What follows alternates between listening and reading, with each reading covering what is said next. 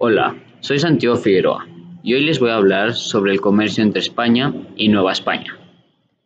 El comercio entre América y España era muy importante porque abría las puertas a lograr el objetivo principal de la corona española, que era conseguir riquezas y beneficios.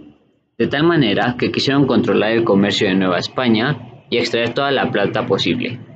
Pero no era tan fácil ya que otros países europeos también querían aprovecharse de los mercados y los ataques piratas ponían en peligro los tesoros que cruzaban el océano. En 1550 la producción de plata aumentó, pero la corona española no quería que los demás países europeos se beneficiaran, así que prohibió el comercio con extranjeros y por los ataques de los ingleses, holandeses, franceses, piratas y los corsarios aumentaron sus defensas y las expediciones eran más caras. Los corsarios eran como la realeza de la piratería, y los piratas holandeses e ingleses eran los más temidos.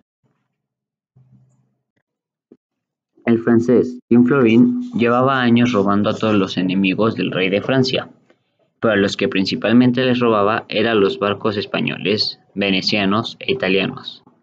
Pero él no era un corsario y con las expediciones de España a América mandaba una flotilla de barcos piratas que patrullaban las islas Azores. El comercio marítimo cambió la producción de tecnología y la legislación española, y debido a todo esto, los españoles tuvieron conflictos con los países cuyos productos viajaban por el océano. Este sistema de comercial no fue tan conveniente para la corona española, porque el monopolio de comerciantes alcanzó un poder económico más favorable a sus intereses, y las mercancías que enviaban a Nueva España cada vez eran más caras. Como España no se había desarrollado tanto en el comercio como Holanda e Inglaterra, los comerciantes novohispanos preferían intercambiar productos con otras colonias españolas y extranjeros, y de tal manera que desobedecían a la corona.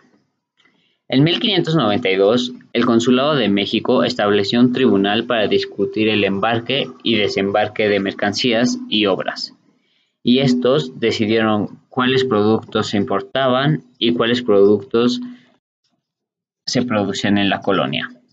Espero hayan aprendido algo y espero vernos en el próximo episodio.